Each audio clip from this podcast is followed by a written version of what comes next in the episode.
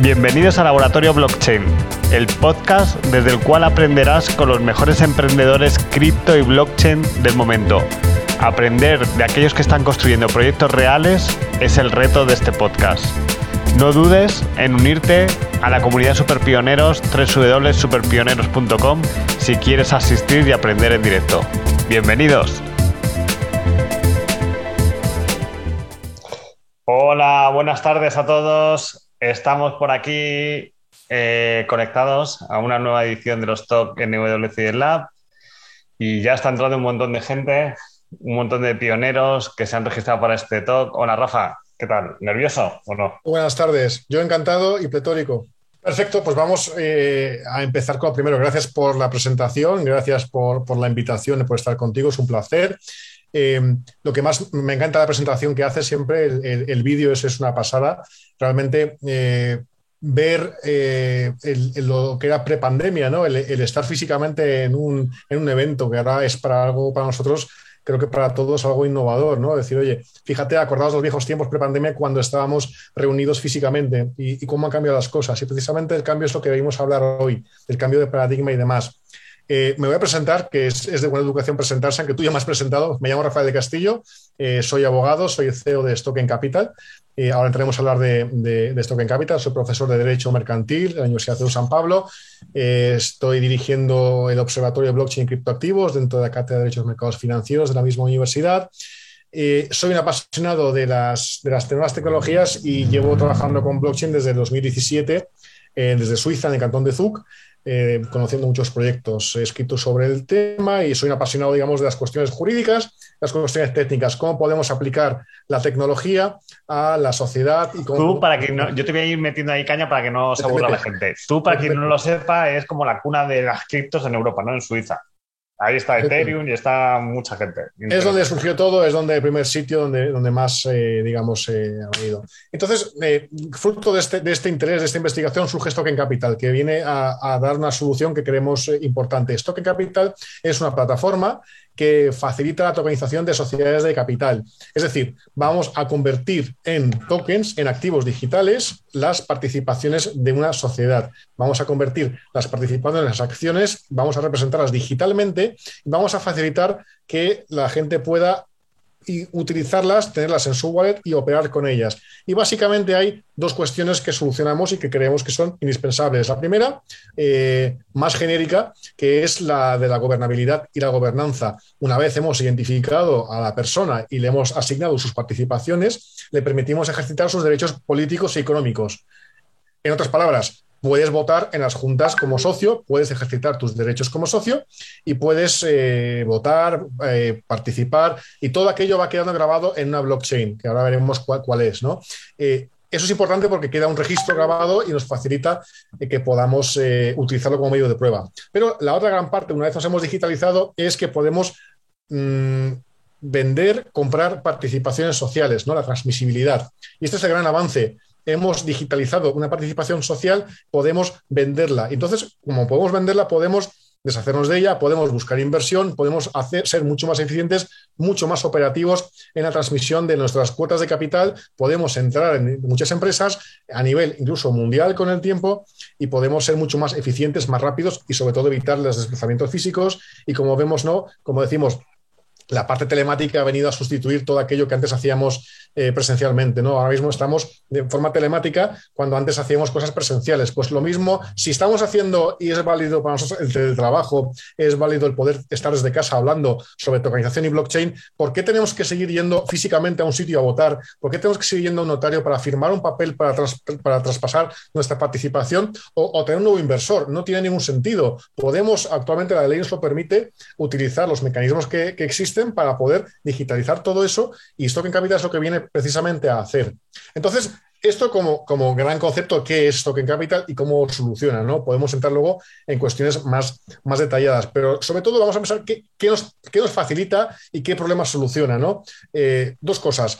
En primer lugar, nos facilita el poder captar capital. Es decir, podemos hacer ampliaciones de capital, podemos hacer rondas de financiación con mucha más facilidad. Es decir, no tenemos que... Sería como un crowdfunding. No exactamente, porque la diferencia entre crowdfunding es que en el crowdfunding tenemos una plataforma, o sea, es, parecido, pero no es igual. Por una parte, el crowdfunding lo que hace es, hay una plataforma, un intermediario financiero que pone eh, en común oferta y demanda. Tiene por una parte la gente que busca capital y tiene la gente que quiere una inversión. En este caso, facilitamos una tecnología que facilita que cada empresa pueda hacerse eh, un crowdfunding, entre comillas, a sí misma, es decir, sin intermediario. Yo para mí mismo puedo utilizar la plataforma para buscar capital. Yo con la plataforma puedo gestionar la entrada y salida, puedo ver el, el libro registro de socios, puedo ir viendo las participaciones que entran y salen. Yo mismo puedo gestionar mis ampliaciones de capital. No necesito intermediario financiero. Esto también es muy interesante, ¿no? O sea, no, hay que pasar ese filtro. O sea, cada, cada empresa puede eh, captar la financiación y hacer las rondas que estime oportunas. Dicho esto, eh, modelos de uso. Al final eh, es una plataforma genérica, ¿no? Decimos, decimos una, hicimos una, un, básico, una solución básica que pueda ser aplicable a cualquier tipo de empresa. A partir de ahí podemos ir puliendo, podemos ir ajustando pequeñas cuestiones para modelos de negocio distintos. Podemos poner como ejemplo eh, algo que es muy recurrente. Si hablamos del mundo cripto y mundo no cripto, ¿no? Empecemos con el mundo cripto. Algo muy recurrente es eh, que haya gente que diga voy a montar un fondo de inversión, un fondo entre comillas, ¿de, ¿de, qué manera? Un fondo de inversión que suele ser una entidad no regulada pues puede perfectamente constituir una sociedad, una sociedad eh, puede captar financiación en esa sociedad con gente que, vaya aportando capital y la sociedad puede usar ese capital para operar en los mercados. Es una forma de hacer una sociedad no regulada. Que no sea regulada no significa que, que sea ilegal, es plenamente legal, solo que está al margen de la regulación financiera por la propia naturaleza jurídica. Por ejemplo, si hablamos del mundo off-chain, ¿no? Al mundo, mundo, de la economía real, como se dice, ¿no? Aunque esto es muy real, eh, esta economía que estamos teniendo digital. Tenemos la promoción inmobiliaria. Puede haber proyectos que dices, quiero buscar capital para poder eh, levantar un edificio, para poder buscar inversores, ¿no? Soy un promotor y estoy buscando inversores. Es más, para activos singulares, imaginaos que tenemos un cuadro, hay, muchos proyectos de tokenización y casi todos esos proyectos de tokenización tienen que pasar por el filtro de derechos de sociedades, porque es muy sencillo, es mucho más fácil que haya un único titular eh, un único, imaginamos un cuadro, un Picasso, ¿no? Queremos coger un Picasso y vamos a tokenizarlo. Lo podríamos hacer con, tokenizando, haciendo contratos, ¿no? Digamos, fraccionando cuadrículas dentro del cuadro y haciendo un complejo sistema de gobernabilidad y de, interacción entre los copropietarios. Pero es poco útil porque al final el cuadro es un bien físico, el cuadro existe en un sitio y el cuadro tiene que estar gestionado de alguna forma, ¿no? Entonces hay que buscar mecanismos que puedan facilitarnos que podemos dar solución a las necesidades del propio bien para que no desaparezca y que no, no, se pierda. ¿no? Y precisamente eh, usar, meter el cuadro en una sociedad mercantil, tokenizarla y dar acceso a inversores internacionales, múltiples pequeños inversores que puedan ser cotitulares, copropietarios de, de, ese, de ese bien, es una, es uno de, los casos de uso más, más clásicos. ¿no? Entonces, igual que os digo esto, eh, surgen nuevos modelos de negocio. En la edición anterior de los concursos teníamos algo que nos sorprendió, que era una cadena de gimnasios que decidió tokenizarse, tokenizar sus gimnasios. Precisamente la idea era que los socios fuesen realmente socios. Cuando hablamos en un gimnasio, soy socio de un club deportivo, pues al final eres, un cliente, ¿no? Pagas una cuota, pero en este caso era realmente eh, cada filial, cada, cada, digamos, centro era una filial y cada filial tenía unas participaciones y los socios pues como, como, ocurre en un club no privado, adquiere una participación y es socio realmente de esa y titular de esa instalación. Y eso daba un sentimiento de, de copropiedad, de responsabilidad frente a la comunidad y a los, a partícipes, muy importante, ¿no? Lo que es cuidar las instalaciones y, demás, ¿no? Porque al final es tuyo, en cierto modo, y lo cuidas de otra manera, ¿no? No simplemente eres un usuario. Entonces, precisamente este modelo nos permite abrir nuevos modelos de negocio, nuevas vías de financiación y nuevas formas de interacción, ¿no? Y precisamente sirve sobre todo cuando tenemos una pluralidad. Si hablamos de empresas pequeñas donde hay dos socios, pues puede tener sentido para la documentación de las, de las, decisiones que se van tomando y eso nos evita problemas al día de mañana, nos permite como administradores y como directores de la empresa, pues acreditar que hemos cumplido la normativa y que hemos sido muy diligentes en nuestro quehacer, que hemos sido responsables a la hora de enviar información financiera a los socios y podemos eso justificarlo y acreditarlo eh, pues cada paso por paso.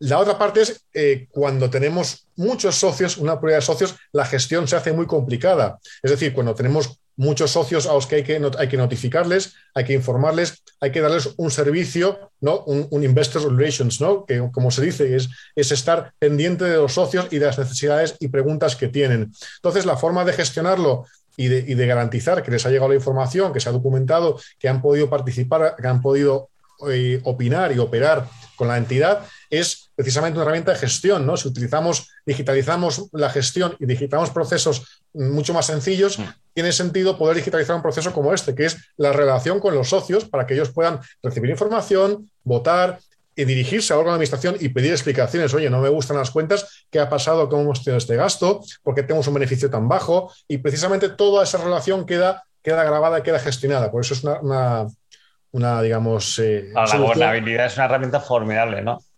La gobernabilidad es muy importante y la empresa tradicional, la pyme, la pequeña empresa, no suele darle importancia. Hay muchos estudios que dicen, eh, sobre todo en sede de sociedades cotizadas, las grandes empresas, que dicen que a lo largo del tiempo una buena gobernanza, el buen gobierno corporativo crea valor. Y es efectivamente eso, porque las cosas bien hechas, eh, siguiendo las normas de buen gobierno, facilitan que la sociedad se gestione de forma mucho más profesional. ¿Se puede decir que esto bien capital puede ser una buena solución para el que no ve claro un utility token, por ejemplo?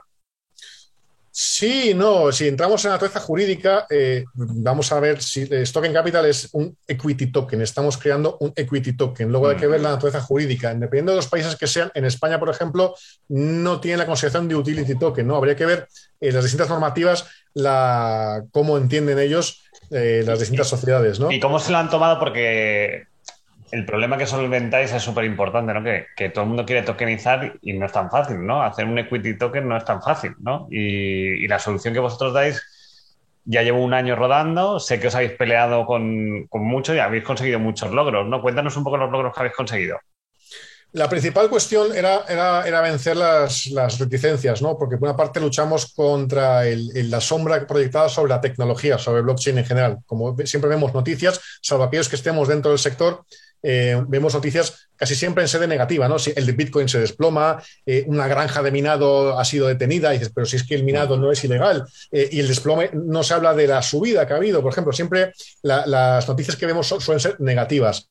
Es un grave error, ¿no? Porque eso hace que la gente, el público general asocie blockchain como algo negativo, ¿no? O cuando hablamos de piratería, hablamos de ransomware y hablamos de criptomonedas, siempre se intenta asociar de forma negativa, lo cual no es verdad, porque la tecnología pues sí ni es buena ni es mala. Es como si decimos que las armas son buenas o son malas. Pues no, son armas. es aprender, ¿no? Es aprendizaje, porque Exactamente. cuando, vas a ver la, gente ya, ya sabe diferenciar la tecnología habilita, ¿no? Lo que estamos haciendo es habilitar. Tenemos que, por una parte, vencer las reticencias, ¿no? Y aplicar blockchain. Estamos aplicando blockchain a un caso de uso muy concreto, que es grabar, grabar información, grabar eh, movimientos de activos financieros o cuasi financieros, ¿no? El movimiento. Eh, la blockchain que utilizamos es Stellar, ¿no? Mucha gente nos preguntaba, oye, ¿por qué no usáis Ethereum? Porque al final eh, la eficiencia y, que tiene Stellar frente a Ethereum para este tipo de transacciones es mucho mayor. Al final Stellar es una red que está creada, es mucho más rápida para este tipo de transacciones es mucho más barata, las transacciones son, tienen un coste menor y, es una red que está creada o concebida para transmisión de activos financieros, esencialmente, ¿no? Y precisamente si estamos en este nicho y vamos creciendo en este mercado, ampliando a nuevos países y nuevas formas de trabajo, pues tiene sentido que estemos construyendo en la blockchain pública. Y por eso es importante que sea una blockchain pública, no privada, que sabéis que había eh, una gran disyuntiva ¿no? entre hacemos blockchains privadas, en blockchains empresariales, blockchains públicas, porque al final lo que da la garantía es que la gente confíe en el algoritmo, en la tecnología, para poder certificar que el, acto que se ha grabado es verídico y se ha producido y que es, que es auténtico. ¿no? La segunda reticencia que hemos tenido que vencer es sobre la validez jurídica. Lo que yo he escuchado que siempre es eso no es posible, no puedes eh, hacerlo. Y por dos cosas. En primer lugar, porque dicen, eh, en muchos países, en España es uno de ellos, se decía, la ley lo decía, que no puedes transmitir las participaciones sociales si no vas a, un notario. Es decir, la escritura pública es imprescindible, lo dice la ley, pero la gente olvida que hay una interpretación jurisprudencial del Tribunal Supremo que dice claramente que hay otros países donde no es necesario, hablamos de Irlanda, hablamos de otra serie de países, hablamos de Suiza, donde el notario no es necesario, por ejemplo, ¿no? para sociedades limitadas. Pero en España, concretamente, el Tribunal Supremo nos ha dicho que el notario es un medio, medio de prueba, que el negocio jurídico, es decir, la compraventa de participaciones, es plenamente válido. Es una jurisprudencia ya consolidada desde el año 2011, o sea que lleva mucho tiempo eh, esa, esa interpretación jurisprudencial y esa, esa información. Por tanto, la transmisión de participaciones es posible. Muchos abogados han tenido que retractarse de su opinión inicial, es decir, no me lo creo, no es posible. Les hemos demostrado, y con la ley en la mano, con la doctrina en la mano, con la jurisprudencia en la mano, que eso es posible hacer. Otra cosa es que, bueno, que haya más reticencias, que la gente no esté acostumbrada y, que, y, que, bueno, que pueda plantear más dudas, pero las dudas están, se pueden responder, tenemos argumentos muy sólidos y no solo es una opinión propia, ¿no? que yo también puedo sentar doctrina por estar siendo ser académico, ser profesional, es porque hay un Tribunal Supremo con una jurisprudencia que dice una cosa muy específica, ¿no? Y es precisamente que una participación se puede transmitir sin notario. Bueno, yo os felicito primero por estar un año peleando con esto, continuar avanzando, que eso es un gran reto, y por todos los apoyos que habéis recibido de como la entrega de premios que hicisteis en CK Magán, si no, me, si no digo mal el nombre, que es un bufete de abogados muy conocido, todo el apoyo de, gente muy reconocida en el mundo jurídico que has tenido. O sea que algo tenéis que estar haciendo interesante, ¿no? Como super pioneros, os felicito. Eh, ¿Qué hitos habéis conseguido en este tiempo, eh, Rafa?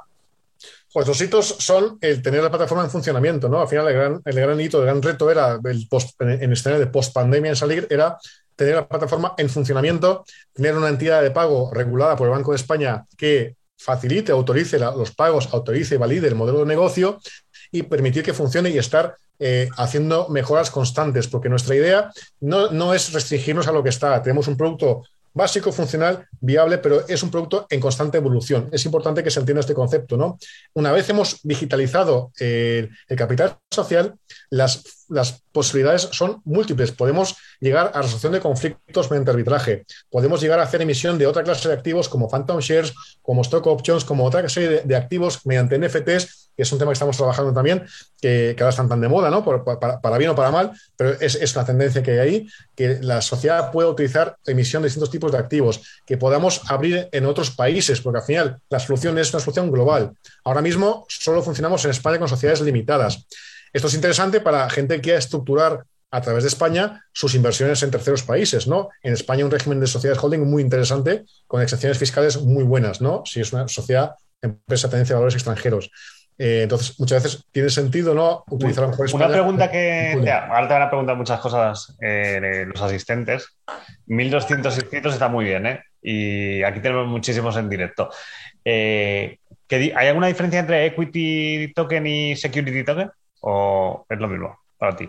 Tenemos que ver dos cosas. La diferencia, o sea, equity token es un token que representa el capital de una empresa. Eso es como, como concepto. Ahora, si queremos entrar en, la naturaleza jurídica, eh, un equity token puede ser no ser nada, digamos, desde el punto de vista regulatorio, o simplemente un criptoactivo, un activo, ¿no? Pues eh, sin más, una representación de, de, una realidad, o puede tener la naturaleza jurídica de valor. Lo importante es si es un instrumento financiero o no.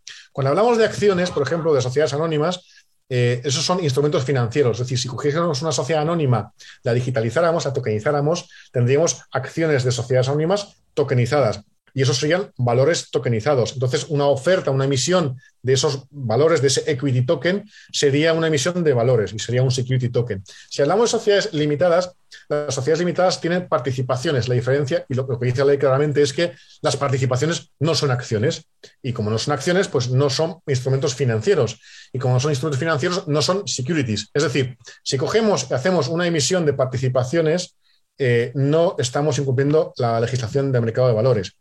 Esto hay que verlo en su contexto. Obviamente, hablamos de la normativa española desde el punto de vista del lugar de la emisión. Si hacemos una emisión de participaciones en España y la queremos colocar en el mercado estadounidense, es posible que sí que podamos, bajo la normativa eh, de aplicación local, sí podamos ser considerados una emisión de valores según la normativa estadounidense. O sea, estas palabras, hay que, la normativa de valores es compleja y sobre todo si trabajamos en ámbitos internacionales hay que verlo en su contexto. Hablamos de, en términos generales, pero para cada, cada, caso podemos sentarnos, estudiarlo y ver si puede ser útil o no puede ser útil. Realmente es una forma de hacer una emisión de equity token eh, que esté no regulado, sino que esté al margen de la regulación financiera, es decir, que funcione, que tenga plena validez jurídica, pero que no esté sometido a las difíciles y complejas regulaciones financieras. Al final, yo soy, yo soy mm, un partidario siempre de cumplir la ley cuando hay que cumplirla. Es decir, si una entidad, un, instrumento ha de estar regulado, pues hay que regularlo, hay que cumplir con la regulación. Pero cuando no tiene que estar regulado, no necesita estar sometido a supervisión financiera, no es necesario y no tiene sentido. ¿no? La supervisión financiera está para salvaguardar que cuando hay grandes inversiones y grandes movimientos de dinero, eh, que no se afecte a una probabilidad de, de, digamos, un riesgo sistémico, ¿no? Para evitar el minorista que sufra, ¿no? Bueno, una pasada toda la información que nos has dado, Rafa, la verdad. Eh, pero vamos a avanzar con más cosas que te quiere preguntar todo el mundo para que sea un poco equitativo. Que sepas que no se mueve un alma aquí, ¿no? Eh, está entrando gente y no sale nadie. Eso es muy bueno. Eh, hasta aquí, todos los que habéis estado aquí, ya tenéis el, vuestro certificado de asistencia. Ahora, Rafael nos ha puesto unas preguntas y vais a, todos a responderlas y en función de si las respuestas son correctas, Rafa nos va a decir cuál es la respuesta correcta, vais a tener el de conocimiento porque os habéis aplicado y luego ya te van a hacer las preguntas todo el mundo. Eh, también quiero decir de todo lo que está diciendo Rafa que creo que año 2021, 27 de octubre, ya nadie tiene ninguna duda de que el mundo va por la tokenización, ¿no? Eso ya partimos todos. Y, es curioso porque hace tres años la gente no pensaba que esto iba a ser verdad, o hace cinco mucho menos, ¿no? Así que por aquí va todos los tiros y es súper interesante eh, que nos puedas contar todo esto de cómo va. Voy a, poner aquí los enlaces, linkgram.info barra superpionero, ahí podéis aplicar el concurso y los que queréis estar en la sala posterior también, eh, convirtiéndose en superpionero VIP, os dan, llegáis a un grupo de Telegram y está el enlace para entrar y luego he puesto también el el enlace de YouTube porque la charla se está poniendo en YouTube, lo único que los que están fuera y no caben aquí, por así decirlo, eh, no tienen el certificado y no, acumulan puntos para la carrera. Y luego en Instagram, porque ahí tendremos el sorteo de los tokens. O sea, ya haremos el sorteo en directo de los tokens de, de Bit2Me y la semana pasada. Vale, vamos a las votaciones, ¿vale, Rafa? Venga, vamos, a las votaciones. mucha suerte. Venga, mucha suerte. Vamos por aquí. Vale. La lanzo. Vamos por aquí. ¿Sobre qué, en qué red blockchain está creado esto en Capital? Pregunta número uno. Podéis responder todos, creo que lo estáis viendo ¿no? en la pantalla para poder votar, ¿no? Ethereum, Stellar, Bitcoin, eh, ¿podéis animaros? Segunda pregunta, ¿este sistema es igual que un crowdfunding? Y luego tiene validez, la respuesta es sí, y sí, pero te da acceso a más cosas o no, porque te da mucho más acceso a muchísimas más cosas. Y la última pregunta, ¿tiene validez legal Token Capital para operar y gestionar el intercambio de participaciones? Donde todo el mundo contesta sí o no. Y más o menos vamos a ir viendo si la gente te, ha prestado atención. Vamos a dejar un minutillo. ¿Tú vas viendo las respuestas o solo yo? Eh, yo solo veo que no puedo votar. Ah, vale, muy bien. Pero no estás viendo un poco lo que va contestando las personas, ¿no? Sí. No, tiene buena pinta. Han prestado atención tus, tus alumnos, Rafa, muy bien. Bien, bien, bien. A ver, sí, sí, tiene buena pinta esto. Vamos a. Son ni 38 y 39 corto. Bueno, ya más o menos han votado los que querían votar. Importante, si contestáis, vais a tener el certificado de conocimiento.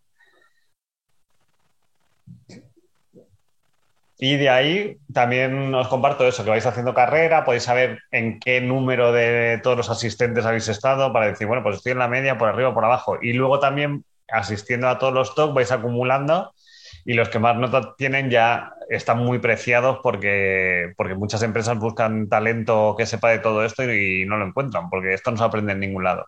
Bueno, vamos a las respuestas. Finalizar la votación y lo voy a compartir. Eh, Creo que lo veis todos, ¿verdad?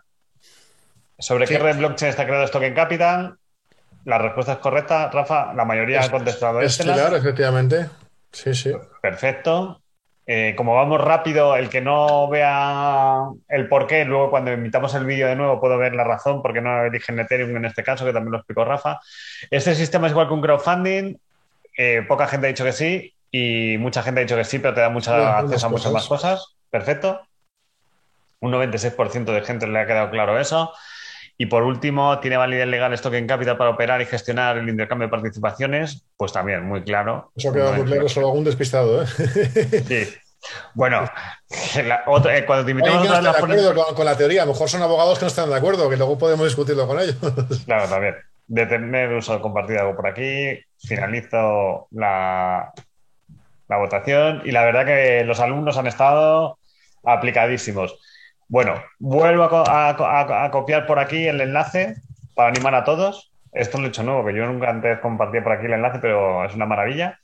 Y es el momento que todo el mundo puede eh, utilizar preguntas y respuestas de aquí abajo del, del Zoom y ponerte las preguntas que quieran. Y entonces vamos a empezar con ellas, ¿vale? Adelante. Eh, te dice aquí uno, eh, un invitado, bueno, un participante. Eh, ¿Las estás viendo? sí, los veo, veo, veo las preguntas y respuestas. Vale. ¿Cómo haces que un registro de la blockchain sea validado por la ley? ¿Cómo es el proceso?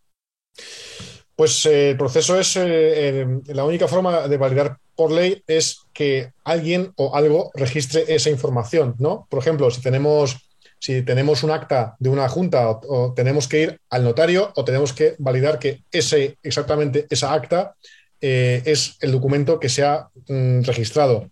Lo hacemos con la tecnología, es decir, eh, hasheamos el documento y lo guardamos con un timestamp en la, en la blockchain. Es decir, podemos probar que en fecha determinada, en hora determinada, un documento determinado ha sido grabado en esa blockchain y no es otro documento, es exactamente ese documento.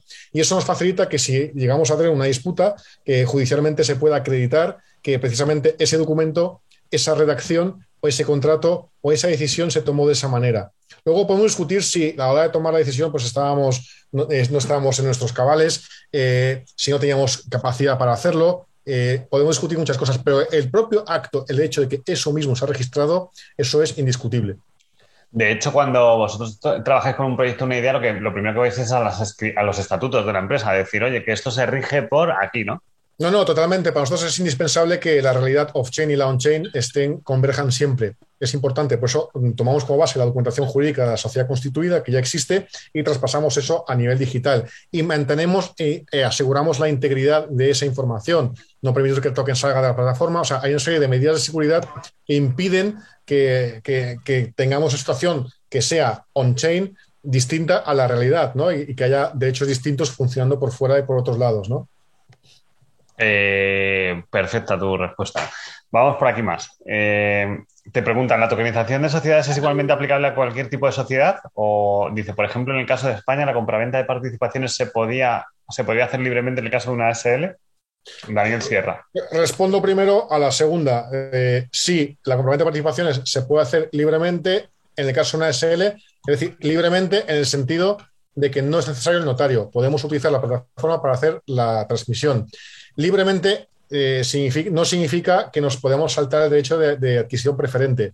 Eso es una cosa que la plataforma también gestiona, que eh, agilizar, obtener la aprobación o no aprobación o, la oferta mejor por parte del copropietario, del, otro socio. Eh, o sea, es libre, pero con las limitaciones que permite la ley, ¿no? con, el cumplimiento de la legislación. Desde el punto de vista de la tokenización, si es aplicable a cualquier tipo de sociedad, la respuesta es sí. Ahora mismo la plataforma solo funciona para sociedades limitadas en España, pero estamos funcionando también desarrollando para meter otros países y meter otro tipo de entidades jurídicas, también otro tipo de personas jurídicas para poder beneficiarse de, esta. Hay que tener en cuenta que, como decía, las, sociedades anónimas, las sociedades limitadas, eh, tienen una naturaleza jurídica distinta, ¿no? Son instrumentos distintos y como tal tratamientos distintos. Si hablamos de sociedades anónimas, hablamos de, acciones y cuando hablamos de acciones hablamos de valores y hay que ver con mucho detalle el tratamiento que tiene eso. ¿no? Es algo que, que estamos trabajando, pero a día de hoy, ahora mismo todavía no está implementado. Perfecto. Vamos por aquí a más preguntas. Pueden seguir haciendo todo el mundo que quiera. Eh, a ver, ustedes están en la modalidad de security token. Contaste un poco lo de si quieres contestarlo, Javier Torres, ¿quieres contestarlo? Sí, contesto brevemente. Es decir, eh, dependiendo de en qué país vayamos a comercializar las participaciones. Estamos hablando en, el entorno europeo, eh, España y otros países de la Unión Europea, Suiza y demás, eh, no es un security token, es un equity token. La naturaleza jurídica no es de security y no está regulado, se queda al margen de regulación. Es más, hemos hablado con la Comisión de Mercado de Valores para presentar ese proyecto y ellos no ven, o sea, dicen son participaciones, mientras gestiones participaciones no es, no es un instrumento que esté, eh, sea objeto de supervisión por parte de la CNMV. Perfecto.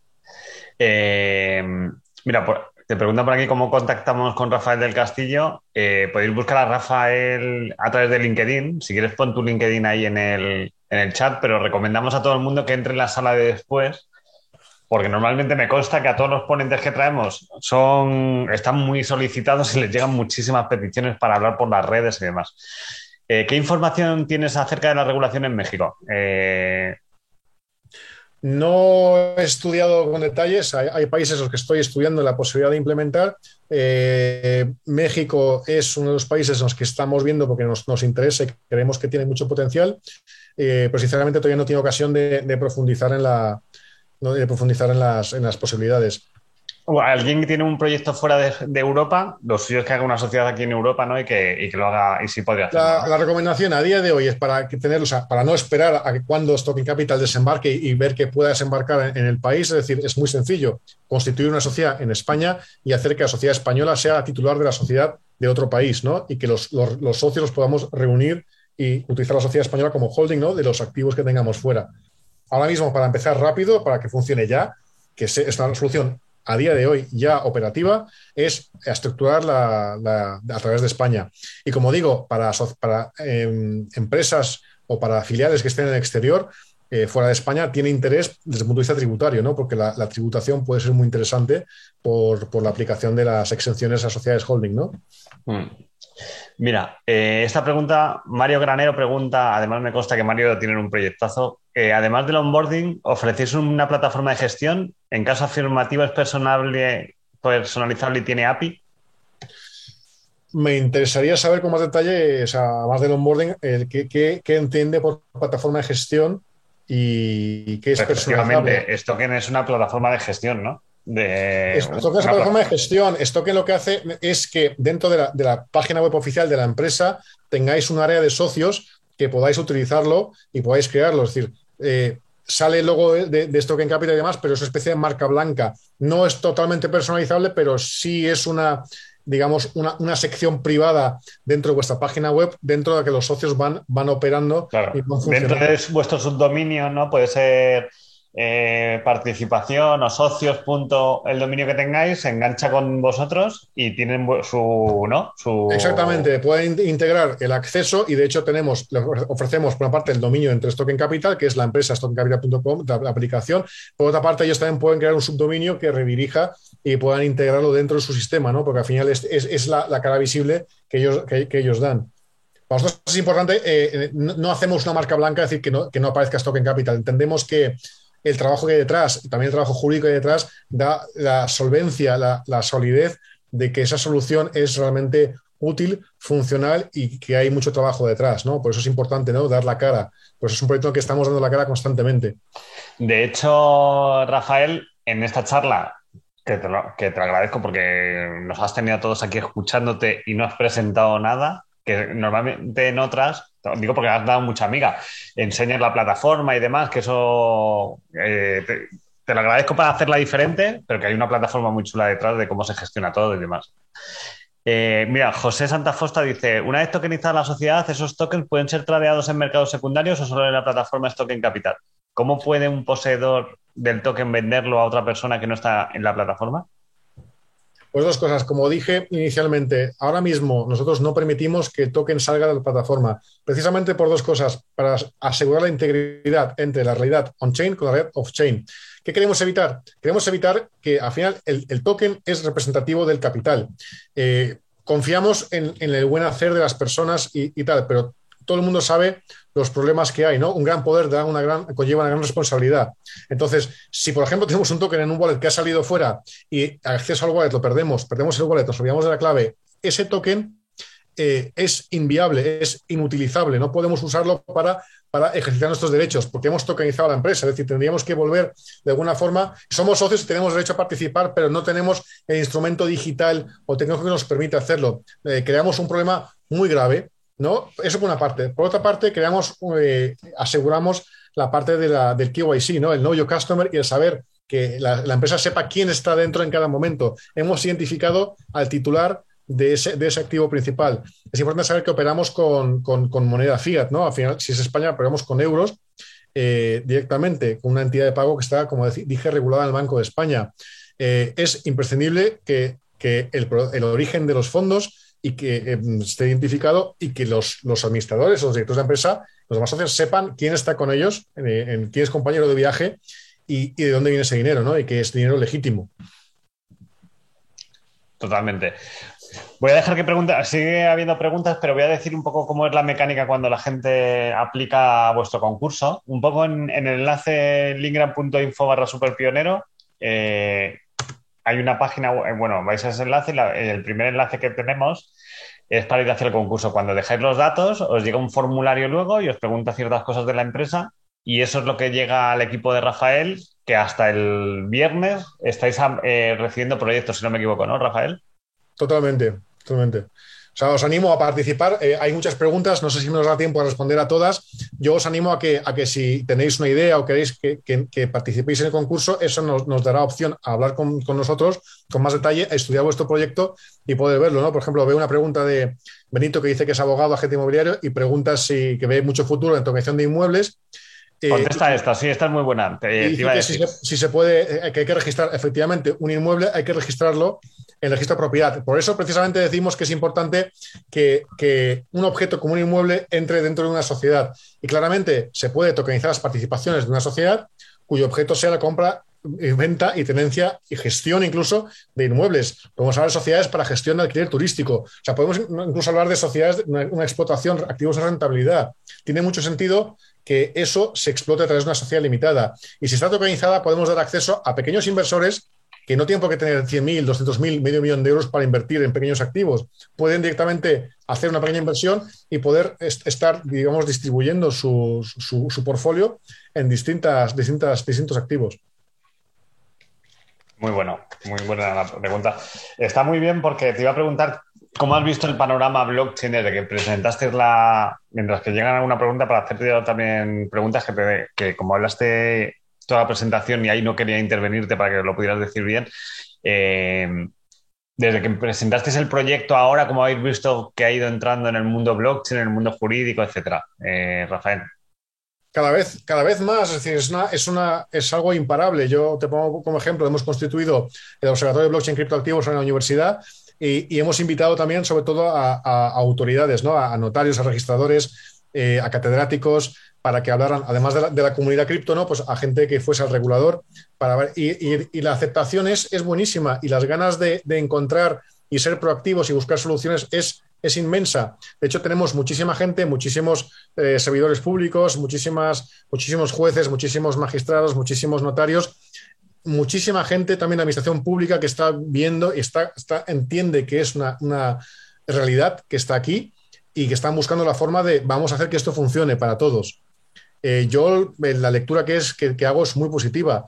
De hecho, salvo las noticias que siempre vemos que, siempre son negativas, que bueno, yo entiendo por qué no, a la gente no le gusta, no, no saben los máximos de Bitcoin, por ejemplo, eh, recientes en prensa, eh, veo que en general lo que es la tecnología y, las posibilidades que tiene cada vez es, está mucho más aceptado, la gente lo conoce, eh, la gente tiene menos miedo y, cada vez que hay aplicaciones que, faciliten el uso, nuestra, nuestra idea era hacer una aplicación sobre todo eh, que fuese usable. Nosotros no queremos eh, que la gente se complique con wallets complejos, o sea, queremos simplificar la tecnología. Igual que alguien que hable en Netflix lo enchufa en su televisión, lo pone, empieza a ver una película, eh, él no sabe nada de protocolos, de conexiones, de cómo funciona el streaming, de banda, no sabe, no sabe nada, ni quiere saberlo. La persona quiere ver una película. Esto es lo mismo, nosotros no queremos que la gente sepa de wallets, de hashes, de no sé qué, queremos que la gente pueda tener un sistema de gestión que pueda intercambiar, captar capital, centrarse en su negocio y poder funcionar abiertamente, sin tener que entender eh, qué es lo que hay detrás al detalle, sin tener que saber programar smart contracts. Queremos que pueda ser totalmente utilizable,